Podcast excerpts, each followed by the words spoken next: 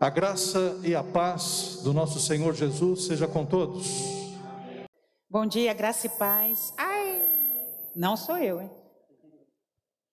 Que prazer estar aqui de volta com os irmãos e quero agradecer o convite de vocês e a minha família agora também, né? E oi, oi, oi, salam aleikum. Lembra como é que a gente responde? O aleikum, o assalam. Isso quer dizer o quê? A paz esteja com vocês, né, pastor? Pastor Maurício, que sempre fala, esqueceu isso? Ele vive lá no Instagram, viu? É isso aí. E hoje eu oro, peço a Deus que use esse livro, esses livros, né, para para muita coisa. Esses livros eles são um, um, sonho realizado. Esse aqui são todos os dois, é uma segunda edição. E já na quando eu estava uns três, quatro anos atrás, acho que saiu a, a segunda, a primeira edição e tal. O livro era menor. Hoje eh, eu coloquei mais histórias já da época dos refugiados da Síria, né, ali na Turquia. Eu trabalho com eles na Turquia há mais ou menos quatro anos. Mas foi uma benção ver que a história missionária, o testemunho missionário, ele também toca no coração daqueles que não conhecem a Jesus. Então, eu quero encorajá-los mais uma vez, usa isso aqui também como uma estratégia para alcançar a vida de alguém, porque Jesus se revela hoje aos muçulmanos, quanto mais aos brasileiros. E a forma como ele se revelou a essas mulheres, famílias, tribos, refugiados, são todos testemunhos reais. Foi uma forma muito específica. Mas, quando eu estava na Inglaterra, que eh, eh, ainda estava com a velha primeira edição, o livro era pequenininho, era um livrinho. E eu tive a oportunidade de ver gente vindo a Jesus através da leitura desse livro, gente que tinha grande dificuldade de vir para a igreja, também depois no Rio de Janeiro, testemunhos de pessoas que estavam afastadas do Senhor e voltaram por causa da história, né, do testemunho de vida. Então, te encorajo a fazer isso. E esse outro livro aqui, o guia do missionário, o pastor falou que é mais técnico, mas eu vou traduzir de uma forma que você vai entender. Você sabe que quando o missionário ele vai nas igrejas e dá o testemunho, ele não conta tudo. Eu não sei se você percebeu, ele não pode contar tudo que ele viu, que ele passou no campo, porque algumas coisas talvez possam chocar a igreja, porque muita, muita gente ainda pensa que o missionário ele é um super-herói. Você pensa assim? Nossa, missionária Raquel Elana, né? Foi lá para a Arábia, para a faixa de Gaza. Meu Deus, essa mulher não é normal. Ou então você vê na, no YouTube, missionário fulano de tal, vou beijar o pé, porque não é de Deus aquilo ali. Mas esse livro, basicamente, vou falar na sua linguagem, viu, pastor? Perdão. Mas é um, um bocado de fofoca, sabia? Daquilo que um missionário não conta, mas eu contei. Contei tudo. Tem história legal, tem história. Tudo é real, algumas são baseadas em fatos reais, outras são literalmente reais. Mas são coisas que eu passei, que eu vi outras pessoas passarem, coisas que talvez você não imagina que missionário passa, mas é bom você conhecer. Por quê? Porque você tem que saber que missionário é gente real. Por quê?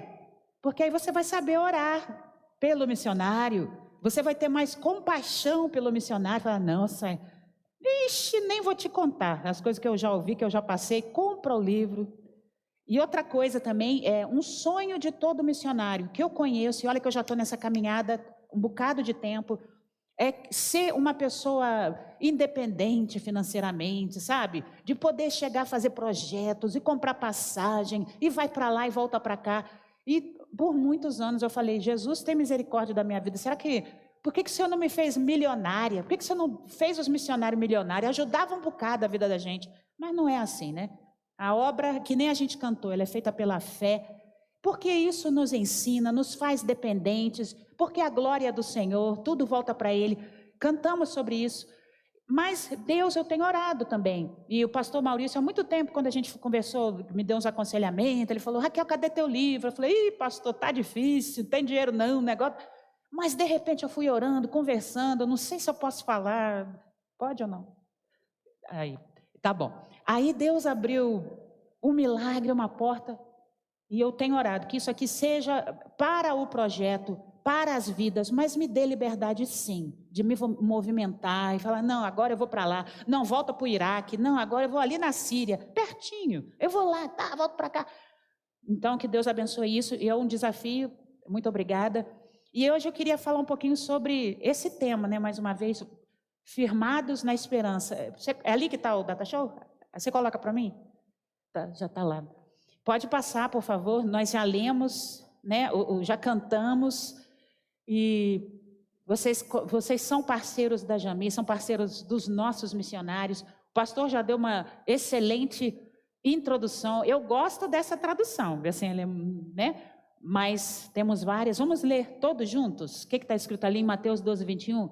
Em seu nome as nações porão a sua. Agora fala de cor. Em seu nome.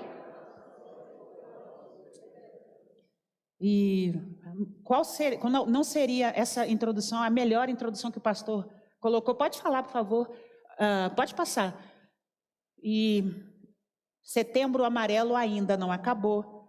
No primeiro dia do Setembro Amarelo, eu estava lá em Fortaleza, Congresso Feminino Batista Nacional. Foi uma benção, 1.500 mulheres reunidas em tempos ainda de pandemia, todo mundo de máscara, mas já tinha mulherada se abraçando, ixi, e caindo no chão. Foi 1.500, foi uma benção. Mas é difícil, né? Você não está com saudade? E a mulherada vai para a cantina, todo mundo se encontrando. Minha mãe caiu no chão, outra irmã rolou. Não estou brincando, não. Eu levei um tombo, mas graças a Deus levantei. Não, foi na, foi na carne, pastor. Indo para a cantina não foi no espírito. Tinha um degrau entre a cantina e o auditório, tá? Só isso que o pastor vai saber. Mas difícil, a gente está com saudade, não sei o quê. Mas no primeiro dia chega uma notícia: um dos pastores lá de Brasília, que o senhor deve conhecer e tal, não sei o quê, se suicidou. Primeiro dia do, do setembro amarelo. E a gente já estava com os negocinhos, tudo, tá? O que é isso? Isso é a maior pandemia da nossa história: depressão, os transtornos mentais. Ah, mas é o diabo, é porque ele era pastor. Não, foi um problema pessoal, foi um problema de saúde, não tinha nada a ver diretamente com o ministério. No entanto, a gente vê que isso tem aumentado dentro, fora da igreja. Isso é do ser humano. Isso não tem nada a ver com se é fora, se é, se não é. Mas uma coisa é certa que os cientistas já falam que a, eu não sei mais se é a quinta, se é a sexta, mas a grande onda da pandemia será essa herança dos transtornos mentais. Ou seja, a pandemia intensificou isso eu engordei muito na pandemia. Depois emagreci, depois engordei de novo. Aí já não era pandemia, mas isso aí não vem ao caso, né? Vamos culpar a pandemia, né? Mas, e não é só isso, né? Ansiedade e tal. Esperança é a única coisa que, que nos move. É fé e esperança que anda junto, até para acordar amanhã, para os problemas dessa semana, segunda-feira de manhã. Você tem esperança. E é tão interessante que todo dia por mais que você tenha uma noite, um problema, as dificuldades, há esperança de um novo começo, há uma nova manhã. Um choro que durou a noite, mas de manhã você pode secar as lágrimas e recomeçar. E eu vejo isso parte de Deus no ser humano, porque todos nós temos isso. Até muçulmanos eles têm isso, quando eles correm lá da guerra, quando eles têm a esperança de uma vida melhor. Isso para mim é um sopro de Deus, né? Na nossa essência. E é o que move o mundo. E eu não, nem vou prestar atenção no discurso do secretário da ONU, que eu não vi. E se ele, que é um, talvez um homem, não sei se é de Deus ou se não é, mas que reconhece Deus e que fala, é esperança, né? Para o nosso dia de amanhã, para as nações.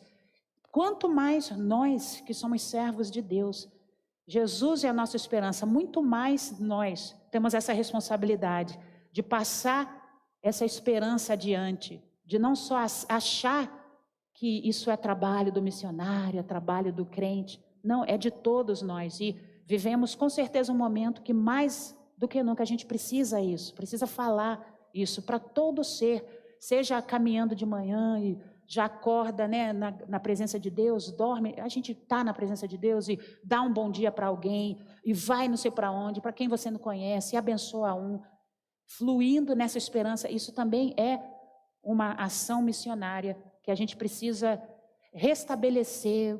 Faz isso, mesmo que você está mal, não está sentindo, né? não está nada, é bola para cima. Jesus é a nossa esperança. Amanhã é segunda-feira, é dia de recomeçar a dieta. Amém, igreja? Segunda-feira de manhã, ou não, fica à vontade, não precisa. Pode passar. Ah, isso e eu trouxe para vocês algumas.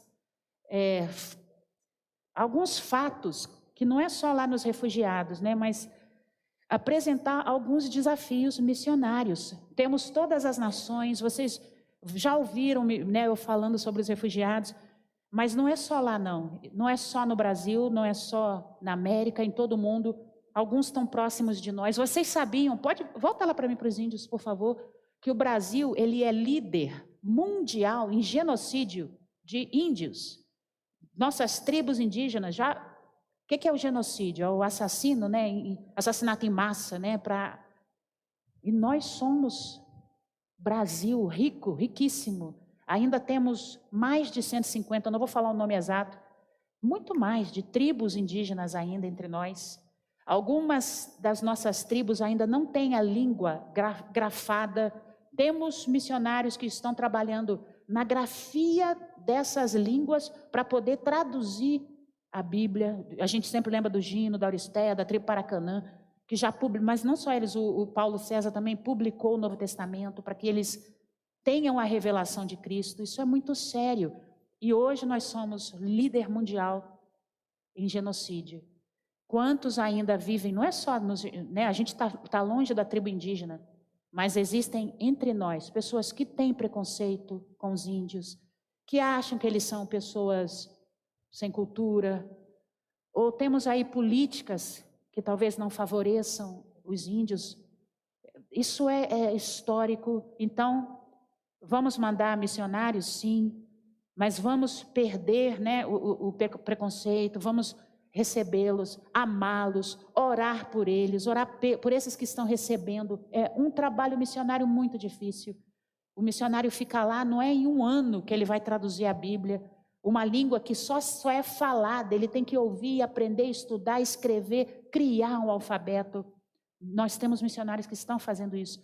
Será que você passaria dez anos fazendo isso, porque isso não é trabalho só de dez anos, não, é trabalho de uma vida. A gente hoje pode ler história de missionários que passaram 30 anos, 25 anos, para escrever a palavra, para depois, com toda a riqueza, aquele, aquele índio ler, entender que Jesus veio por todas as nações. Se eu perguntasse, você gastaria a sua vida, 25 anos, num trabalho desse? Tem gente que está fazendo isso hoje. Então, nossa responsabilidade, né? amar, entender todas as tribos que Jesus veio por essas tribos também, todas as etnias e nações. Pode passar, por favor. A próxima não são só refugiados sírios, agora refugiados da África, do Sudão. A crise dos refugiados é uma das maiores crises da nossa era. E por último, Paquistão, e é, quando assim que começou a, a, a, guerra, né, a invasão do Talibã e tal, conheci uma missionária, a gente fez um zoom, tal, até que foi com o pastor Osmar Ludovico, tal, e essa missionária falou: "Ora, porque aqui é minha casa, mas eu tô tenho que sair daqui". E foi naquela semana que tudo aconteceu, ela fugiu para o Cazaquistão com outros missionários, outros conseguiram fugir.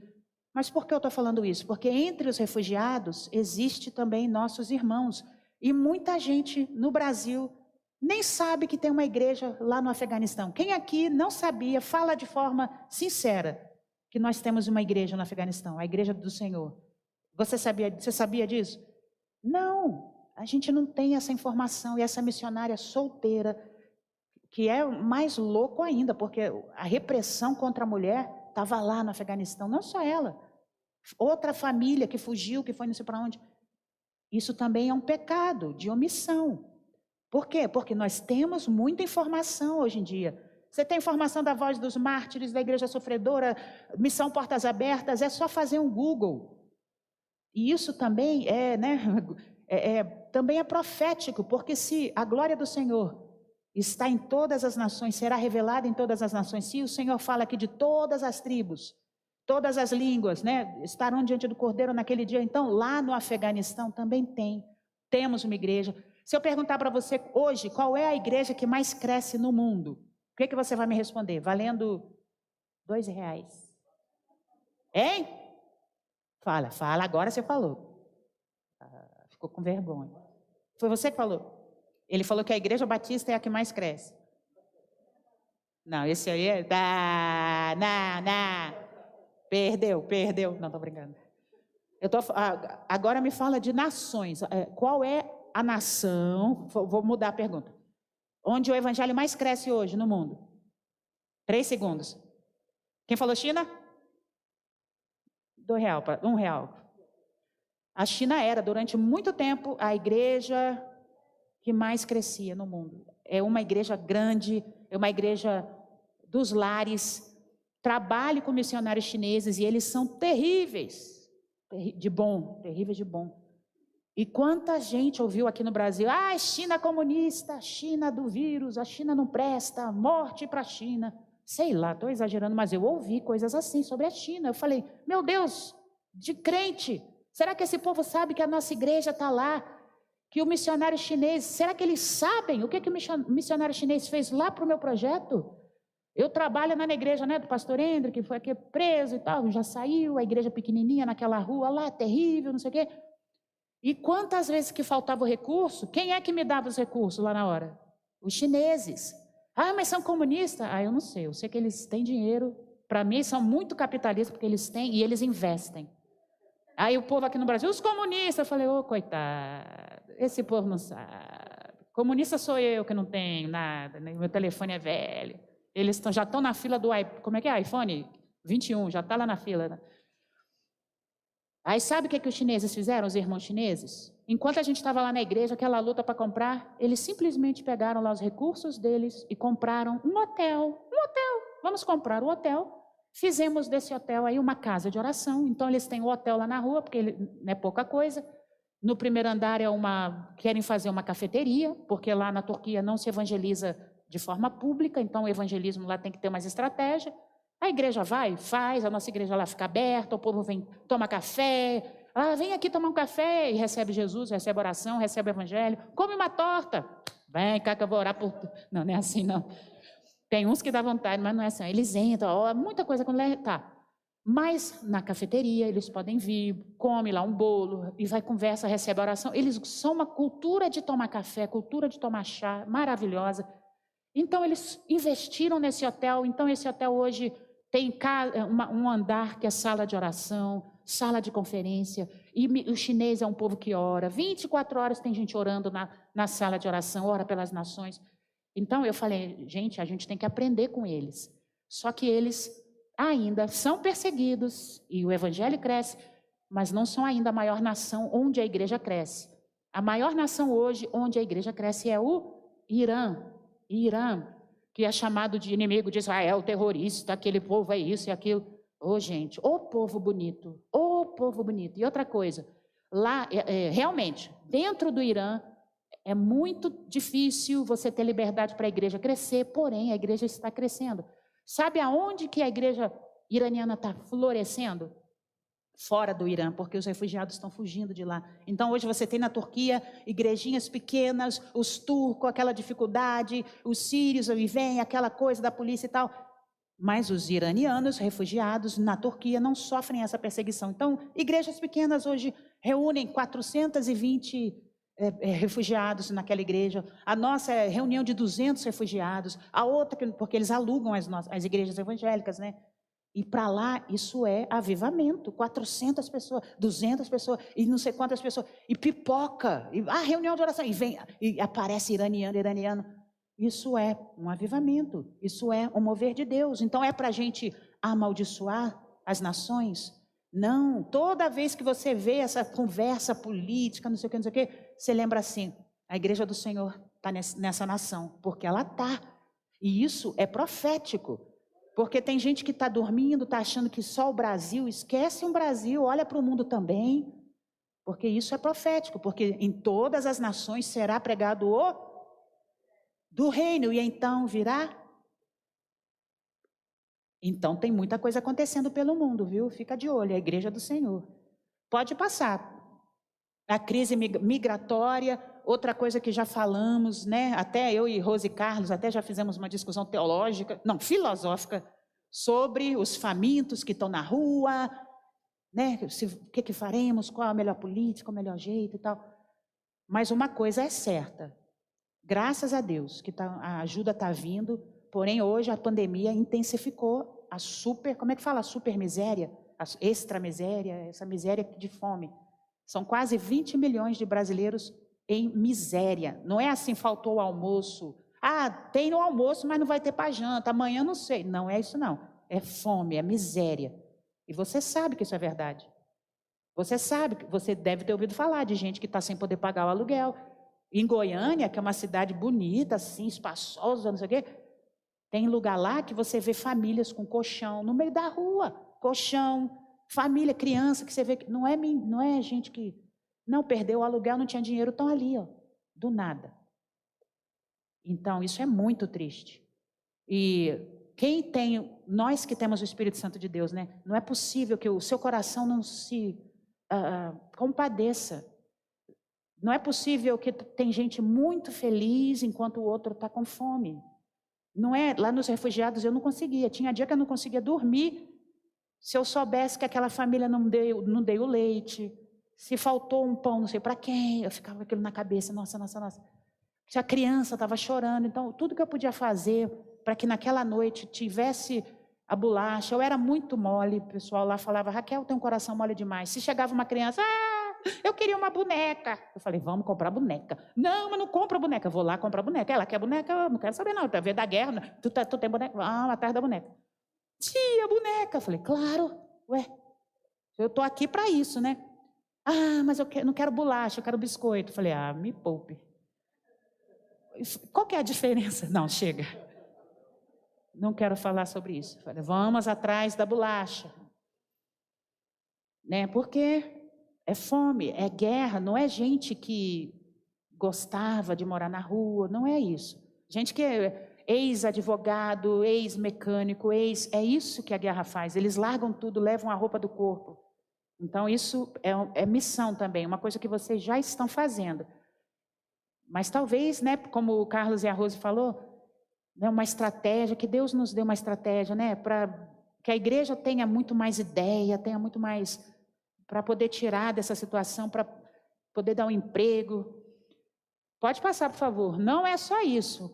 Já sabemos, não é só o Brasil, é o mundo que vai enfrentar, que está enfrentando a crise financeira, a recessão, eu acho interessante que alguns estão enriquecendo, isso é verdade, enquanto outros continuam empobrecendo. Essa desigualdade. Então, onde que nós vamos exercitar a missão? Entre aqueles mais vulneráveis, entre os que mais precisam. Motivo de oração também. Pode passar, por favor. Isso a gente já sabe. A África ficou mais pobre, mais fome. Como isso é possível? que nós, né, graças a Deus vocês também estão envolvidos no projeto lá, mas que você olha pela televisão, essas criancinhas lindas e tal, e desigualdade e fome. Parece repetição, mas não é. São causas que devem compadecer o nosso coração, não deve sair do nosso coração. Não se, não deixa a, a, a dificuldade da vida esfriar o seu coração para essa causa, para todas essas causas, né? Pode passar, por favor. É, ah, os refugiados estão lá no Oriente Médio? Não. Ainda mais vocês aqui em São Paulo.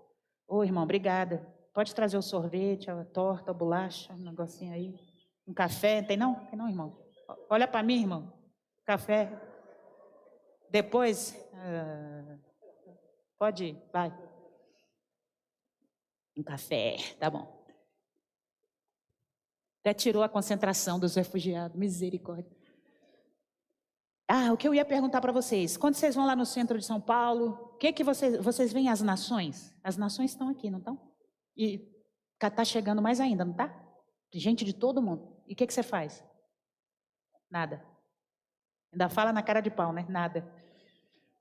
É, eu sei. Mas se elas estão chegando na cidade, elas vão chegar perto de você também. Por mais que você não queira, um dia você vai encontrar com alguém, seja num farol, seja numa loja, seja no vizinho, seja, vai chegar. Aí o que, que você vai fazer? Ai, meu Deus, uma família de muçulmanos mora do meu lado. Sangue de Jesus tem poder terrorista. Sai daqui. Né? Ai, esses venezuelanos que tem cheiro de venezuelano. Tem preconceito, sim. Nós temos. Às vezes o preconceito é fruto do medo, é fruto do desconhecimento. Mas não espera só que eles cheguem do teu lado não, porque talvez você pode fazer uma estratégia para você chegar até eles. Ah, aquele vizinho lá, tá, faz um bolo, bate na porta. Ô, oh, seja bem-vindo, tudo bem? Qual o seu nome? Hum, tá bom. Quer uma aula de português? Tá bom. Não, eles aprendem português rápido, eles já estão em outro nível, eles já chegam e tal. E muita coisa, gente, é a estratégia realmente é do amor, é da proximidade. Um abraço não, não, é uma linguagem universal, quando puder. Um carinho, né? Um olhar, já que a gente só pode mexer com o olhar, um olhar. Os refugiados, eles sabem a diferença entre missionários. Tem uns missionários lá mais assim, de outra cultura, né? Mais... Aí chegam os brasileiros. Entra, entra, vamos, vamos. comida, comida. É, bora relacionamento, mas é o olhar também, o amor. E isso a gente pode fazer, é, é a forma mais simples e mais barata, viu, de fazer missões. É compaixão, é olhar, é se importar, é perguntar. Pode passar, por favor. Acho que agora um Deus missionário, mas que coisa mais óbvia. Claro que Deus é missionário. O que, você está querendo dizer? Que Ele é tudo isso, que Ele é missionário e que Ele é só isso. Ele é muito mais, mas Ele é um Deus missionário, porque ele enviou o seu único filho por amor de quem? Só brasileiros? Todas as nações. Olha que Deus é esse, que amor incomparável, né? Ainda fez culturas diferentes. Tem gente que acha que uma cultura é melhor do que a outra. Tem gente que acha que, ah, não, aquele povo é, é sujo, esse aí é não sei o quê. Uma vez eu fui comer, é bom que ele me lembrou daquele testemunho lá da, da salada me chamaram para comer lá na Jordânia ainda, um casal bem simples de egípcios. Eles eram os uh, faxineiros lá da igreja tal. Ah, tá bom, vou lá e tal, não sei o quê. Fizemos amizade. Eles já eram né, da, da igreja do Senhor, mas também é bom você ir, confortar, abençoar, comungar. E claro, bem simples, aí colocou a, a toalha, né, o tapete, a mesa, no meio da sala, sala muito simples. E eles comem, gostam muito daquela salada de, não é o tabule não, é tomates, enfim, tomate, alface, ah, aquela coisa lá. O tomate, meu Deus, o quê? Pepino, é. Cebola, tá bom. Aí colocou o pratinho lá, o meu, deles, e começamos a comer. Daqui a pouco, passa uma barata do lado, aquela baratona, com as asas abertas, assim, do lado, né? Passou. E ainda passa, parecia que era, como é que fala? Toda, tinha problema aquela barata, não tinha as coisas certas não. Não sei, era aleijada, misericórdia, um negócio assim. E passou, ainda passou assim, com as asas abrindo as asas. Eu falei, ah, meu Deus, eu não gosto de barata não. Naquela hora eu olhei e falei, e agora? A salada ou a barata? E eles lá sorrindo, tão felizes, tão simples. Falei, ah, Jesus. Aí eu peguei, ah, barato. E continuei comendo. E comi. Nem vi, nem. Ai, misericórdia. Mas você sabe, você fala assim para mim, ah, não, missionário, eu não faria isso não. Nunca na minha vida que eu ia fazer isso, que porqueira, que nojeira, vou morrer. Mas quando você está fazendo a coisa por amor, que você olha para os irmãozinhos, que eles estão com o coração dando o melhor, a salada nem estava boa, que eu não gosto de salada com casca, mas não interessa, não tinha jeito, não. Comendo, aqui. E a alegria, a risada. Ficamos amigos eternamente. Você está entendendo? O amor vai te ajudar a fazer coisa que você nem imagina. Entendeu? Então, às vezes eu penso, nem vou ser missionário para fazer isso, não. Vai fazer isso, outras coisas, você já vai fazer aqui, talvez ajudar numa. Deus é bom, vai dar tudo certo, tá bom? Fica calmo. Plano de redenção, né? Olha isso, esse é o maior, a maior estratégia missionária de salvação para todas as nações, e já entendemos todas as culturas. Deus usou uma cultura para se revelar, para que através dessa cultura todas as nações da terra conhecessem do Senhor Jesus. Então, não é o brasileiro não é menor, melhor que o chinês, não é melhor que o egípcio. A gente aprende de todas as nações e nessa comunhão é que Jesus é glorificado, né? Ó, Ezequiel 33, 11. Agora vamos falar alguns versos bíblicos que são base bíblica para essa missão da esperança entre todas as nações. Porque pode ser que alguém ainda ache que Deus falou assim: não é só brasileiro, não é só na sua cidade, não é só isso, é só aquilo. E não, é um amor que se estende para todos. Eu sempre lembro desse verso que ele diz o quê? Vivo eu, diz o Senhor, que não tenho prazer no quê? Na morte dos santos, o Senhor tem prazer. Na morte do justo, O Senhor tem prazer. É algo muito difícil. Lá na nossa igrejinha em Goiânia, nosso pastor faleceu de Covid. E não era só o Covid, era um homem jovem. Não é difícil? O jovem faleceu, um pastor, servo de Deus, homem que ajudava, que trabalhava na igreja. O cara era pastor. Em uma semana, foi daquelas assim, ó, acabou. Choque, todo mundo chocado. Foi o único pastor que Deus levou? Não, não foi. O Brasil inteiro tem histórias assim. Mas a única coisa, todo mundo pensa numa igreja que tinha certeza que Deus ia curar. Já passou por isso? Tem palavra profética, aí não sei o quê, Deus ia. Era aquela igreja. A esposa, a amiga minha, certeza. Eu nunca fiz isso, não só lá no campo missionário, mas eu fui lá. Fomos lá para a porta do hospital. Porque eu pensava que essas coisas eram só lá na Jordânia que eu ia fazer. Mas não, fomos. Chegando lá, você acha que eu não ia, não? Era parente, mãe, tio, todo mundo desesperado. Falei, vamos. Raquel pega o violão, vamos. Passamos ali, oramos, cantando, não sei o quê, não sei o quê. Aí parecia que ia melhorar. Já passou por isso? Parecia que estava melhorando. No outro dia eu acordei de manhã, já estava no meu coração. Não, já sabia, não ia. Meu coração já falou, não foi. Falei, mãe, vamos orar para o pastor Wellington, porque agora alguma coisa está errada lá. Daqui a pouco chega a mensagem para toda a igreja, no grupo, choque, né? Deus levou o pastor. E a única coisa que eu pude falar para ele, para a esposa, né, para a Cláudia, foi, olha, foi o que veio no meu coração, porque nessa hora você vai fazer, vai consolar como, né? Falei, Cláudia, eu tenho certeza, foi a palavra que veio no meu coração. Deus amou o pastor Wellington mais do que você imagina. Ele teve ciúme do pastor Wellington. Ele levou o pastor Wellington. É, foi por amor. Foi por amor. Porque a Bíblia é Deus. Ele tem, Deus tem prazer em receber seus filhos, a morte do justo. É difícil, mas Deus tem consolado a igreja. Mas não é o caso na morte do ímpio. Não do ímpio. Ele quer, quer se revelar. E é nisso que a gente ora, é nisso que a gente pensa. Quantas pessoas estão morrendo sem o entendimento de Jesus. Isso é o pior, não é? Deus nos consola e é verdade. Haverá no céu, a gente vai se encontrar, a gente vai saber. Eu acredito nisso, que, você, que eu vou ver a minha irmã, que você vai ver seu, seu parente. Haverá esse reconhecimento, essa celebração. Mas e o ímpio? Deus não tem prazer nessa morte. Então, é base bíblica para nossa ação missionária. Pode passar. A outra estratégia muito conhecida nossa de todas as nações. Então, se alguém falar, não, já usaram esse verso bíblico uma vez para falar para mim assim: ficai em Jerusalém, para eu não ir lá para o Oriente Médio. Falei, mas que conversa é essa, pastor? Não é um é um antigo, é um coitado, né? Mas não foi isso que a Bíblia está falando, não. Já recebemos esse poder. O Espírito já está sobre nós. O que, que, que, que você está esperando o quê? Jesus já veio. Mas não falei nada disso. Fui para o campo. Não, é todas as nações. Pode passar, por favor.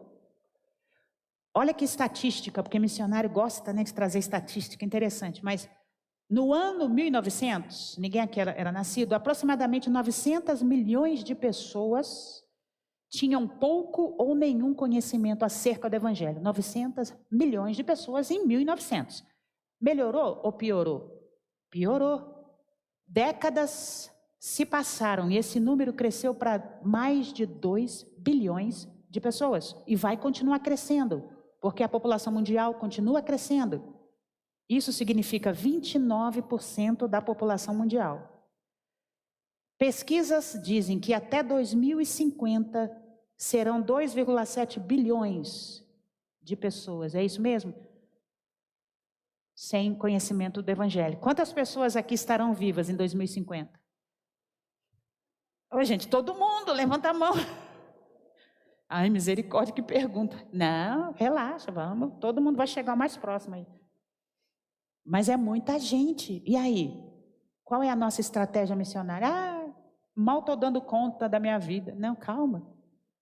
Vamos pensar nessas pessoas. Você sabe que é interessante que a pessoa que se envolve na missão, no serviço, ela cura depressão? Isso foi uma palavra que eu não sei qual psicanalista, mas ele falou: o que serve, a melhor terapia contra a depressão, alguma coisa assim, é o serviço. O serviço não é qualquer serviço, serviço ao outro é diferente. Serviço ao outro. Ou seja, você vai fazer alguma coisa que vai abençoar a vida de alguém, que vai ajudar a vida de alguém. É como se aquele bem, aquela alegria, aquela energia, né, aquela gratidão fica no seu coração, volta para você, porque melhor é dar do que receber. Melhor é você ver o sorriso. Ah, hoje estava difícil para mim, mas eu fiz isso. Eu fui lá, eu ajudei fulano. Eu carreguei a sacola da senhora para atravessar a rua. Você já fez isso? Ficou feliz? Ai, ajudei alguém. Nossa, e a gente tem chance para fazer isso a toda hora e a gente deixa passar. Coisas pequenas, não é vou ajudar, é coisa pequenininha. Não, deixa que eu faça, deixa que eu... Isso abençoa. Então, quando você pensa, não, a vida está muito difícil, eu não dou conta da minha vida, comece a investir no serviço missionário, na missão. Aqui, na missão aqui, na missão lá, seja onde for. Vai dar um gás na sua vida, vai vir uma alegria na sua vida, por mais que as coisas estejam difíceis. Pode ser visitando um asilo de idoso. Pode ser lá no orfanato, pode ser lá não sei aonde. Faça isso. E a sua, você vai ver como a, a, a vida vai, vai começar a ganhar um novo sentido. Isso é a melhor terapia, viu? Volta lá para mim, por favor, que entre essas pessoas que não conhecem a Jesus, tem dois termos que os missiólogos usam para eles. Gente que nunca ouviu falar de Jesus e gente que já ouviu falar de Jesus, mas que não, não entendeu, não aceitou, ou não tem uma igreja, ou não sabe onde ir. Tem tudo isso, viu? Os, os povos não alcançados são considerados não alcançados todos os países, povos, onde existe menos de 2% de evangélicos entre eles. É o caso da Turquia, considerado um dos menos alcançados do mundo, um país tão bonito, mas que tem 99,9% de muçulmanos. É 0,1% de evangélicos. E a perseguição lá continua muito terrível, expulsando missionários, está terrível lá. Pessoas menos evangelizadas. Então, são países onde há pessoas menos evangelizadas, que a gente, nações, povos, tribos, têm o evangelho, mas não receberam ainda né, a evangelização. E interessante disso tudo aí, por que, que eu estou falando isso tudo? Para te mostrar que a força missionária transcultural mundial, eles é o lugar que eles menos trabalham, ou seja, tá, tem muita gente na Europa, tem muita gente, tem que ter gente em todos os lugares, mas onde há mais necessidade é onde há menos missionários, entendeu? Onde deveríamos fazer o maior investimento é onde menos enviamos missionários. Por quê? Ah, é perigoso, ah, é igreja perseguida, ah, é isso. Eu estou falando isso porque falaram isso para mim. Ah, não vamos mandar, não. Ah, não sei o quê, não sei o quê. Ao contrário, a gente deve ir de uma forma estratégica, onde há mais necessidade. Ah, é, ó, 3% dos missionários globais servem entre esses 29% de restantes, de, de, de porcentagem da população mundial que ainda não conhece o Senhor. É sinistro isso, viu? Os seguidores de Cristo deveriam estar inconformados e devia considerar, considerar isso aí uma injustiça. Isso não é justo, injustiça espiritual. Por outro lado, você pode pensar assim: nossa, tá bom, tá, tá, mas só tem 29% agora? Dá para a gente pensar muita coisa, viu? É bem interessante. Ele diz assim: ó, o fato de não estarmos alcançando esse povo menos evangelizado é desobediência. Pode passar, por favor. Agora, você, vamos ler alguns versos, porque esse autor aqui, que escreveu né, essa passagem, ele fala, eu esqueci o nome dele, né, depois eu lembro, anotei em algum lugar. Mas ele fala o seguinte: que na época da igreja primitiva, desde essa época, a gente tem base bíblica, é lógico, para espalhar o evangelho entre as nações. Depois você vai ver na sua Bíblia, talvez tenha o um mapa da época da igreja primitiva, das viagens missionárias de Paulo, e você pode ver nesse mapa que o mundo conhecido, todo mundo conhecido daquela época, ouviu falar de Jesus. Porque naquela época não, não tinha chegado ainda no Brasil, lá no, não sei aonde, mas Ásia Menor, Norte da África, aquele estreito ali da Europa, Oriente Médio, esse era o mundo conhecido, o Império Romano, o Anglo-Saxão, os vikings lá de baixo que vinham para. A, igreja do Senhor se espalhou nesse mundo conhecido, atravessando barreiras, mares, todas as dificuldades, eles eram enviados, os discípulos saíram por causa da perseguição, seja o que aconteceu, deram um jeito. O evangelho chegou a todo o lugar daquele, daquela época, né, daquele mundo. E isso é base para nós também. De, é o nosso exemplo, né? Tem gente que pensa, não, mas era muito difícil. Era, não, mas aconteceu isso. Mas como? Pois é, não tinha satélite, Wi-Fi, e mesmo assim eles foram discípulos, multiplicação de discípulos. Então eu vou ler rapidamente alguns versos onde se ouve falar de discípulos nesse mundo antigo. Jerusalém, né? Crescia rapidamente o número de discípulos em Jerusalém. Atos 6, de 1 a 7. Ilha de Chipre, eu fui lá em Chipre. Chipre até hoje é dividida entre a Turquia e a Grécia. A briga, sim, terrível. Por toda a ilha, Atos 13, 6. Na Frígia, a palavra do Senhor se espalhava por toda a região. Atos 13, 49.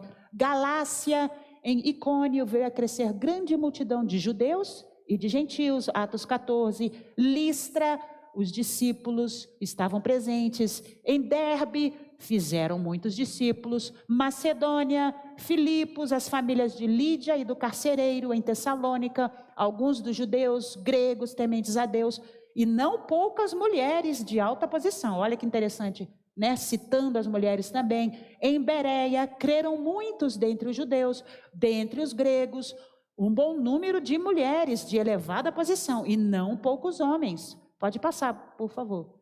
Acaia, Atenas, eu também passei lá em Atenas, é tudo, hoje é tudo próximo, né? Você pega ali um avião, um barco, já está lá. Tanto que refugiados, eles vão nadando para as ilhas gregas.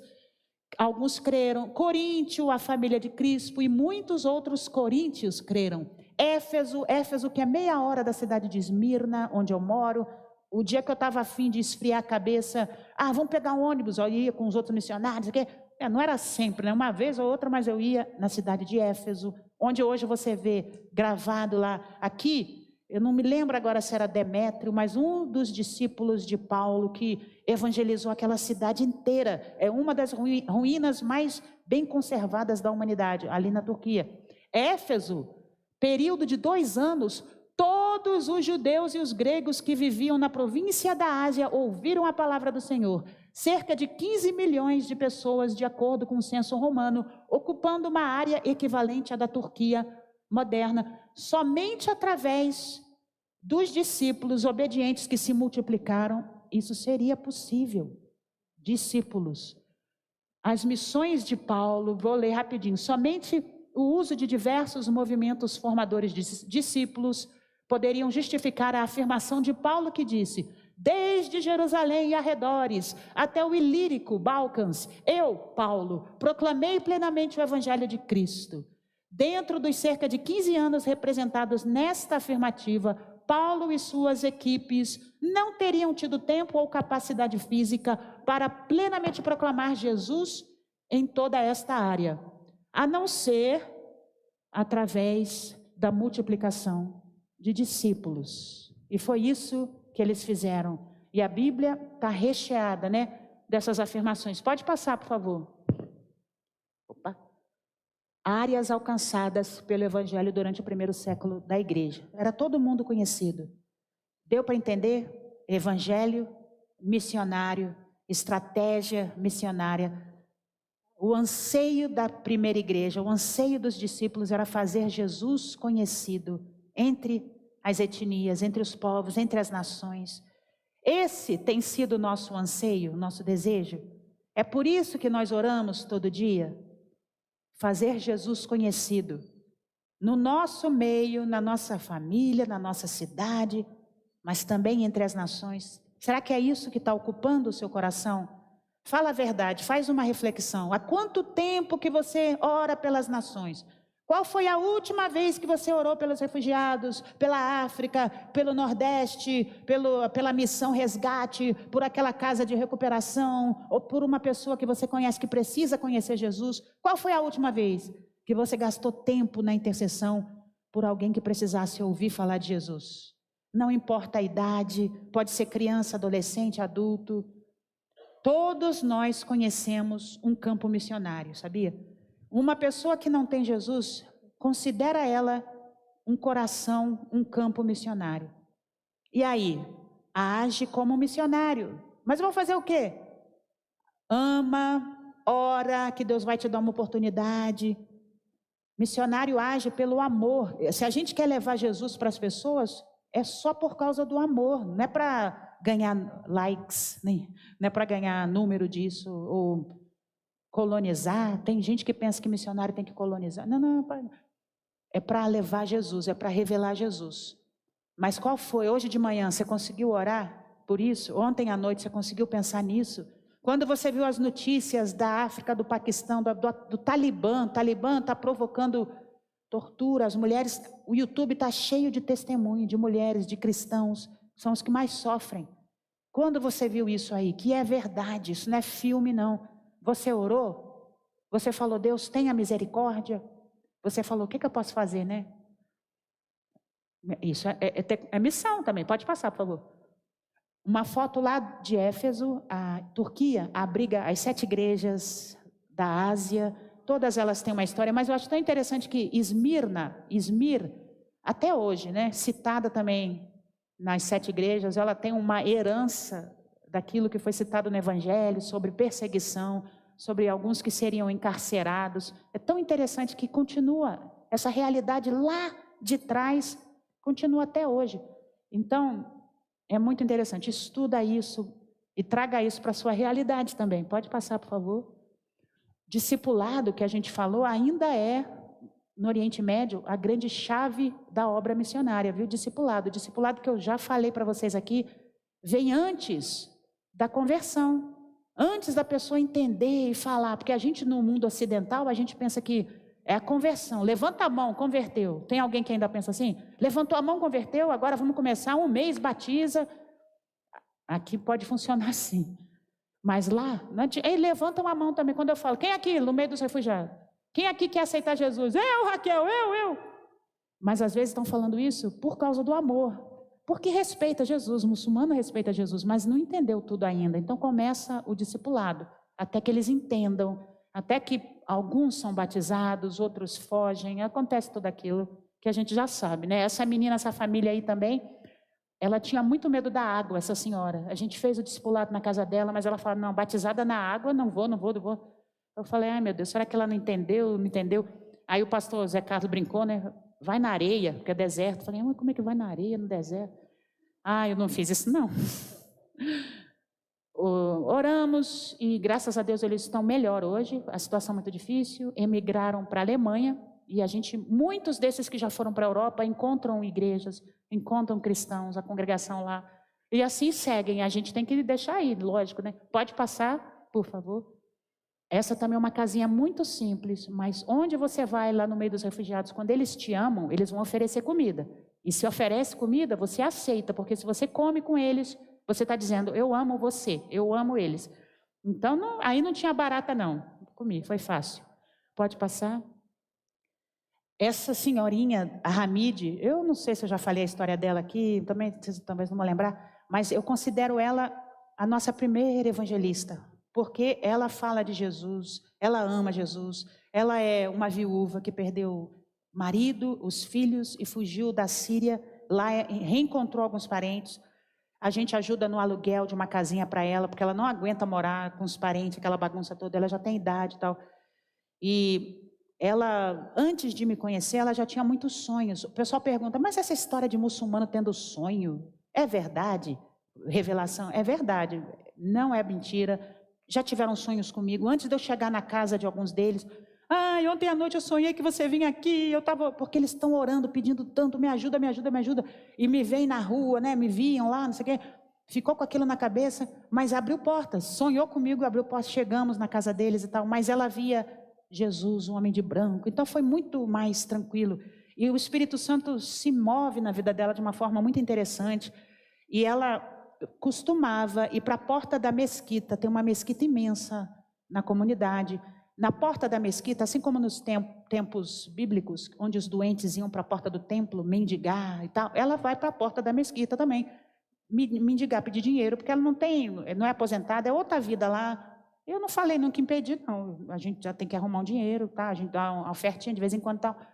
Só que antes dela entender de Jesus, ela passa, as pessoas entravam na mesquita e ela recitava versos do Alcorão. Eles fazem muito isso. Bênçãos do Alcorão. Aquela coisa, a pessoa dá um dinheiro e.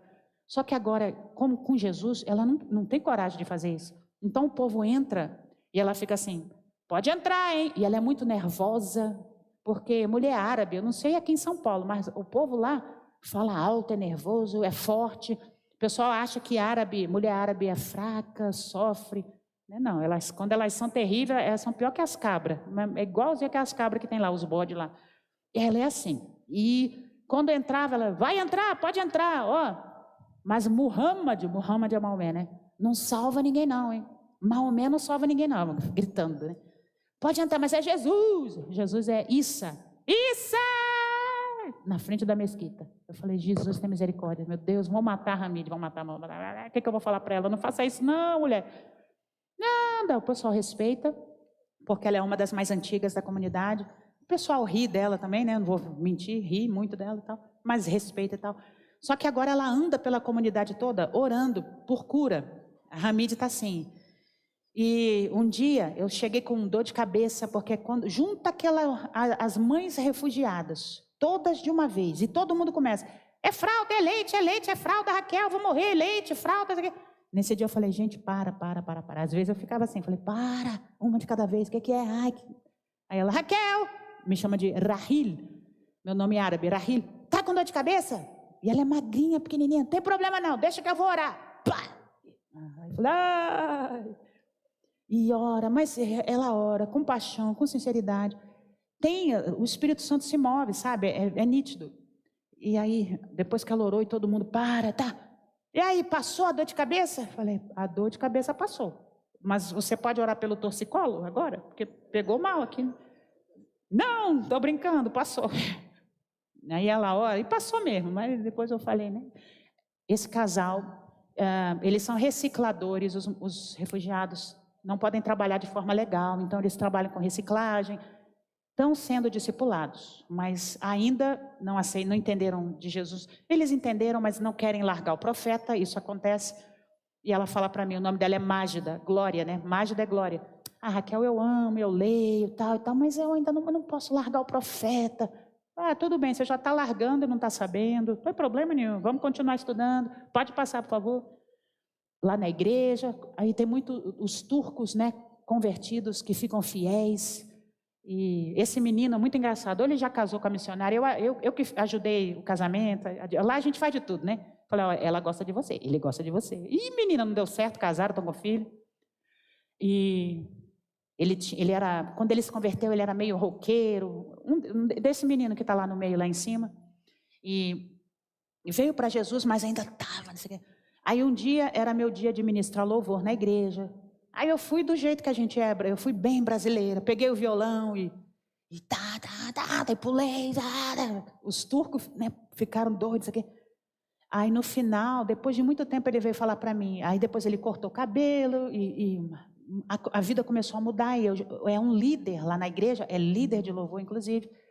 Mas só depois ele falou para mim, Raquel, naquele dia que eu te vi louvando daquele jeito, com violão e pulando, veio um negócio dentro de mim que eu não pude controlar e eu fui lá para frente. Eu nunca dancei, eu nunca fiz nada disso. E Deus me batizou com o Espírito Santo, não sei o que, não sei o que.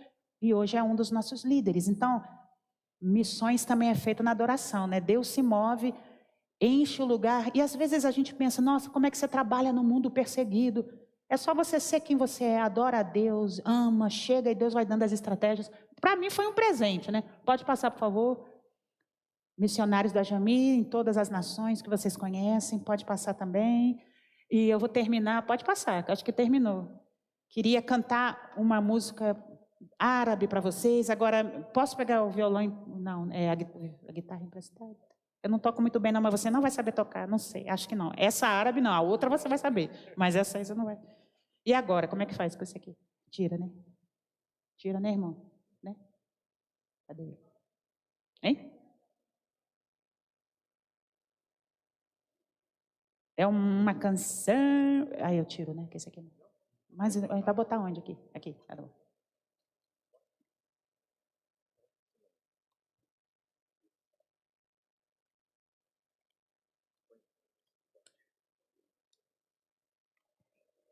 Ora aí, irmão. Ora aí. Quero. Vai orando aí.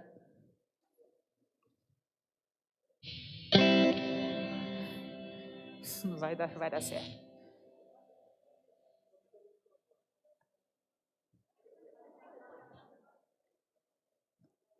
Tá vendo, Carlos? Não é só você que é estabanado, né? Que a igreja toda saiba que não é só você.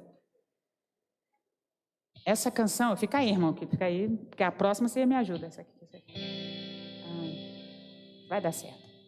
É uma música que é do deserto. Você vai ver que o jeito de cantar é diferente. Ela é bem triste, mas não é que é triste, é o jeito deles lá. Só para você conhecer. e que fala assim: Deus derrama sobre nós a chuva do teu Espírito Santo. Basicamente é isso. Eu cantava para os refugiados na nossa igreja. É assim mesmo? Tá muito alto, não? Ai, ai,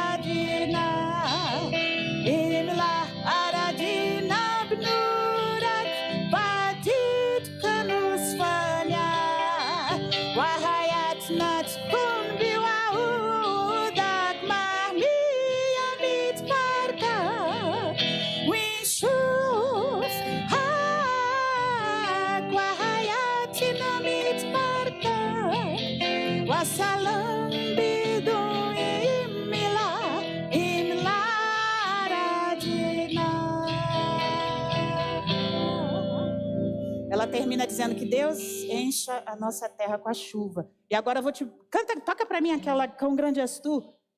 Pra gente, vamos ficar de pé e vamos cantar árabe. Eu vou cantar e vocês vão orar comigo. Você vai ver que vai dar certo. Senhor meu Deus, quando eu maravilhado. Ai, Jesus. Ixi.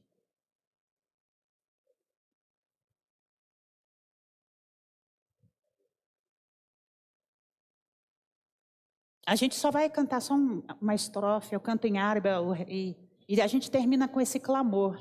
Eu posso orar por vocês, vocês oram por mim, mais uma vez, ora pela venda dos livros, ora pelo retorno ao campo, mas eu oro pelo coração de vocês como uma igreja missionária. Oramos também pelos refugiados, né? Pelas nações. Senhor, essa aí? Senhor, meu Deus, vai dar tudo certo. Eu ia cantar em árabe, acho que eu não vou cantar em árabe, não. Vamos lá? Senhor, meu Deus, quando eu maravilhado fico a pensar. Você lembra da letra? Você lembra da letra? Tuas mãos,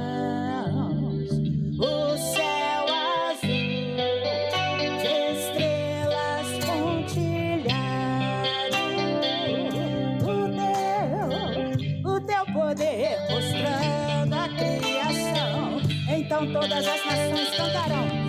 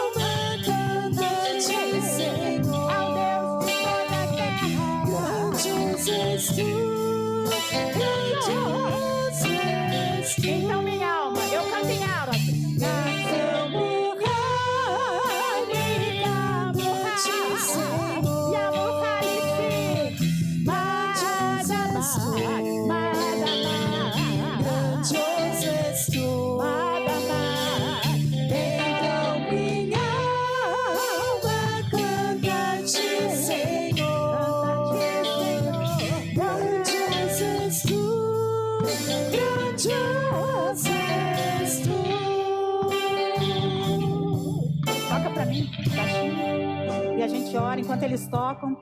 Senhor, tu és Deus de todas as nações.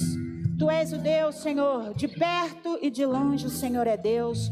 Pai, tu és Senhor sobre as nações do Oriente Médio também. Nada está oculto aos teus olhos. Aquela onda de refugiados que caminha pelo deserto, que foge, famílias, pais, mulheres e crianças. O Senhor está vendo a cada um deles e o teu coração é de misericórdia. O homem faz a guerra, o homem é mau, mas o Senhor é Deus. O Senhor opera no meio da guerra, o Senhor opera no meio das dificuldades. O Senhor tem se revelado. Tua palavra diz que de todas as nações, todos os joelhos se dobrarão, toda língua confessará, Pai, que só o Senhor é Deus. Deus, revela-te ao povo afegão.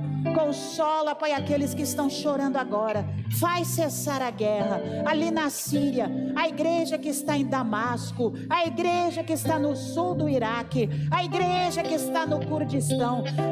Nada, nenhum deles está oculto aos teus olhos. Hoje que se reúnem, eu clamo. Move pelo teu Espírito Santo a força do Senhor. Os que estão encarcerados, o Senhor pode livrar da prisão. Os que estão sendo torturados, opera um milagre. Protege aquelas mulheres cristãs, protege as crianças. Traz, ó Deus, um vento que dissipe a maldade.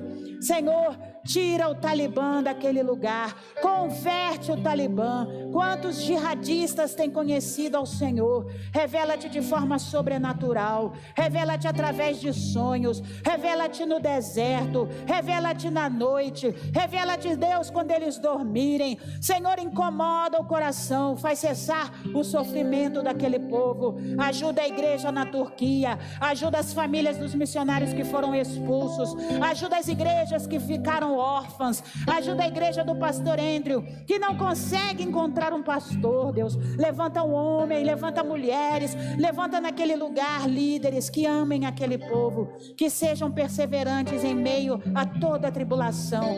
Tua palavra diz que a alegria do Senhor é a nossa força. Eu oro, fortalece esses missionários, fortalece aquela igreja. Ó oh Deus, que esse sorriso que eu vi ali seja multiplicado. Abre portas de amizades de comunhão. Salva o povo turco, levanta o povo turco, encoraja a igreja, multiplica a igreja iraniana, multiplica, Senhor, no meio dos refugiados. Ó Deus, e que neste domingo de missões, a tua compaixão seja superabundante no meio da tua igreja, que eles saiam daqui com o coração queimando, por amor, Deus, para levar o teu nome conhecido aqui em São Bernardo, em Diadema, nesta cidade, mas entre as nações. Coloca no coração de cada um pessoas que precisam do Senhor. Ó Deus, eles já sabem, eles conhecem gente que tem necessidade do Senhor. Eles conhecem aqueles que precisam de cura.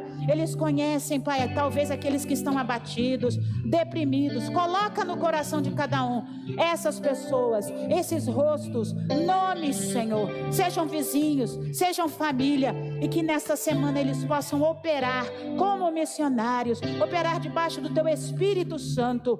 Deus, coloca sobre nós este peso de intercessão missionária, Pai, porque esta obra é movida pela oração. Incomoda-nos, dá-nos, Senhor, desejo, anseio pela oração, anseio pela tua palavra.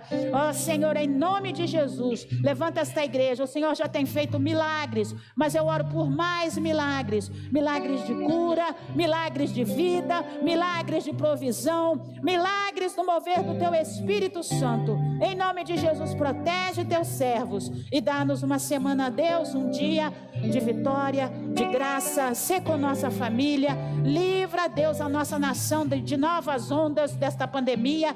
Tenha misericórdia, livra o mundo. Para Deus, que a tua palavra se espalhe, para que missionários retornem às nações, para que missionários possam viajar, para que a tua igreja cresça. Senhor, dá-nos estratégias de crescimento pós-pandemia. Visita os que estão em casa, visita, Senhor, os que estão tristes, abatidos. Em nome de Jesus, Senhor, sopra no coração deles de uma forma muito especial. Neste dia é o que nós oramos, em nome de Jesus. Amém, pastor. Obrigada.